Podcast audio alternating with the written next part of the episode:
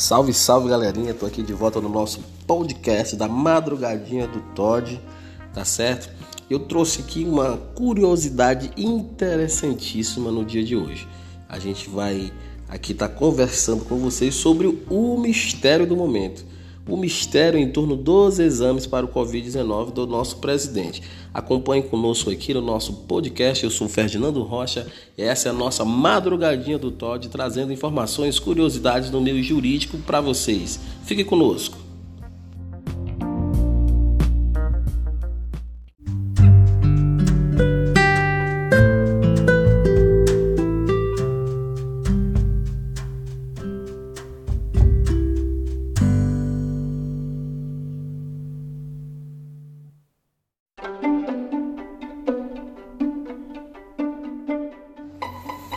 Pois muito bem, amigos. Numa conversa aqui com um amigo pessoal, Dr. Vitor, né, funcionário do Ministério Público, Dr. Vitor, trouxe essa ideia para nós, para que a gente pudesse estar conversando aqui no nosso podcast sobre o mistério em torno dos exames para a Covid-19 do presidente da República. Né?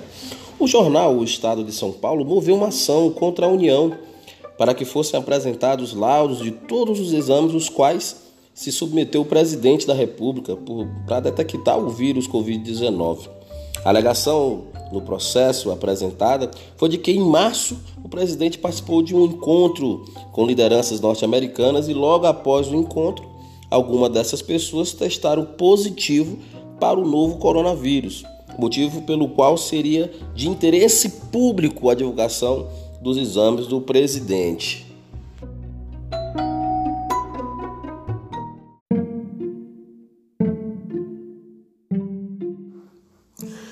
Segundo o ministro do STJ, que derrubou a liminar do TRF3, João Otávio Noronha, disse o seguinte: agente público ou não, a todo e qualquer indivíduo garante-se a proteção à sua intimidade e privacidade, direitos civis sem os quais não haveria estrutura mínima sobre a qual se fundar o Estado democrático de direito, inclusive ao presidente da República para o ministro, a administração pública não pode né, ser compelida a apresentar o resultado de exames de saúde de pessoa física, de ocupante de cargo público. Por isso, né, extrapola aí ah, o âmbito de sua atuação, tá certo?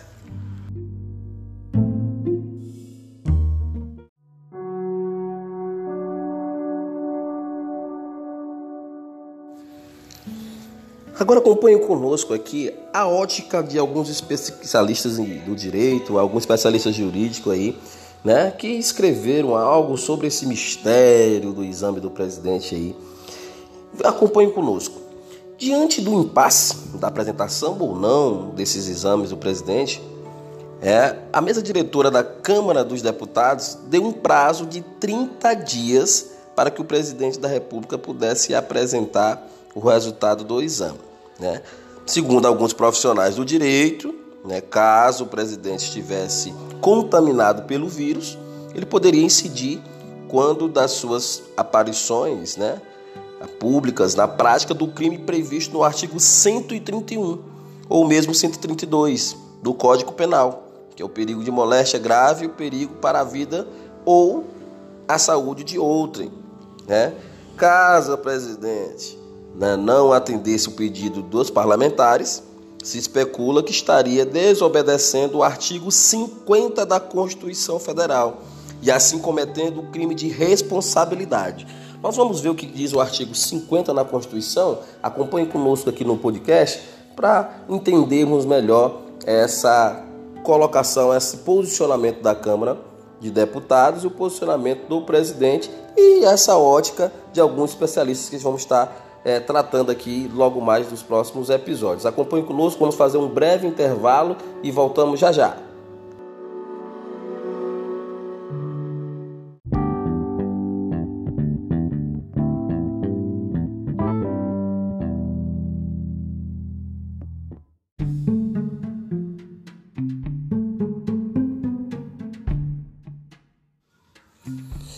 Acompanhe conosco o artigo 50 da Constituição Federal que diz o seguinte: A Câmara dos Deputados e Senado Federal ou qualquer de suas comissões poderão convocar ministros de Estado ou quaisquer titulares de órgãos diretamente subordinados à Presidência da República para prestarem pessoalmente informações sobre assunto previamente determinado, importando o crime de responsabilidade à ausência sem justificação adequada.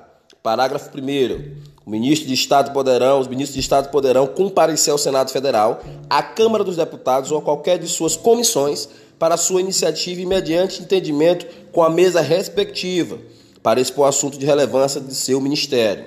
Parágrafo 2 as mesas da Câmara dos Deputados do Senado Federal poderão encaminhar pedidos escritos de informação a ministro de Estado ou a qualquer pessoa referida no caput desse artigo, importando em crime de responsabilidade a recusa ou não atendimento a prazo de 30 dias, bem como a prestação de informação, informações falsas.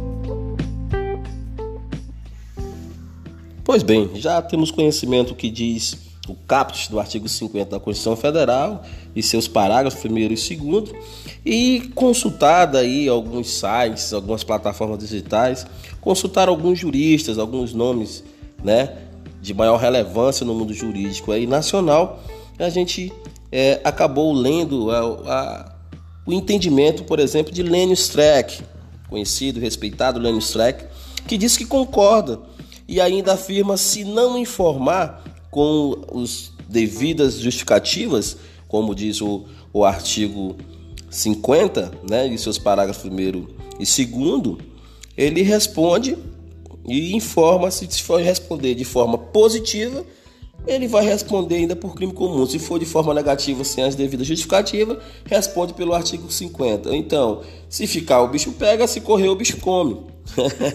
Afinal, ele tem participado né, de atos e eventos e ainda interagido com a população, né, como a gente tem visto aí pelas mídias e comunicações televisivas aí.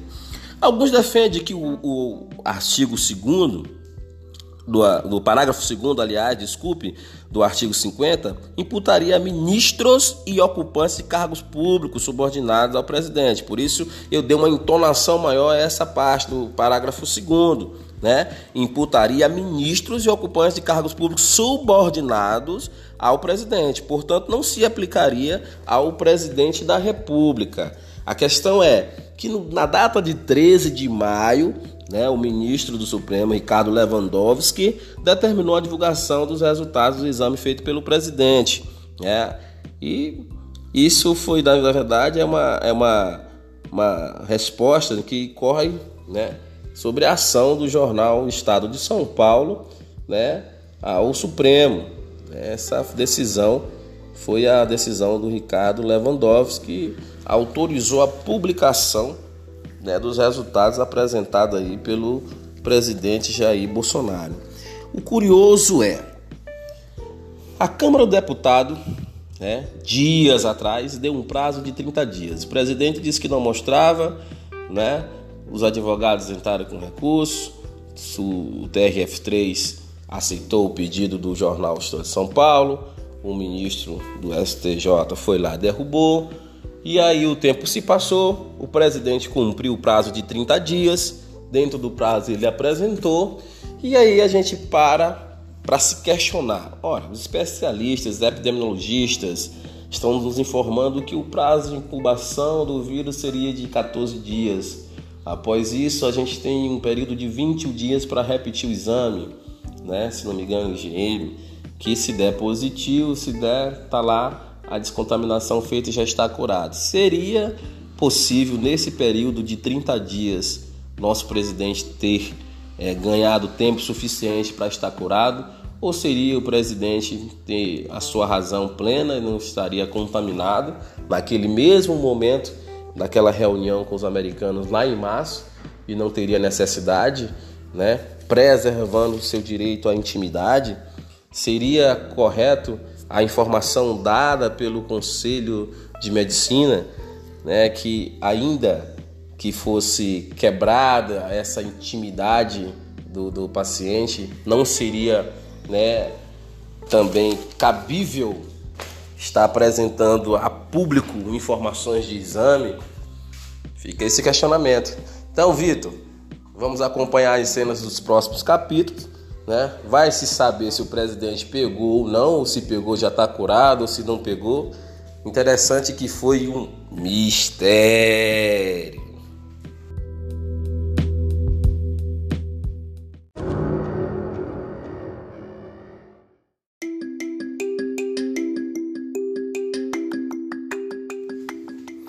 É isso aí, galerinha. Esse foi o nosso podcast de hoje. A gente trouxe essa curiosidade aí que está rolando dos bastidores da política nacional. Alô, Vitor, meu abraço, valeu pela ideia. Acompanhe a gente aqui nas principais plataformas aí dos podcasts.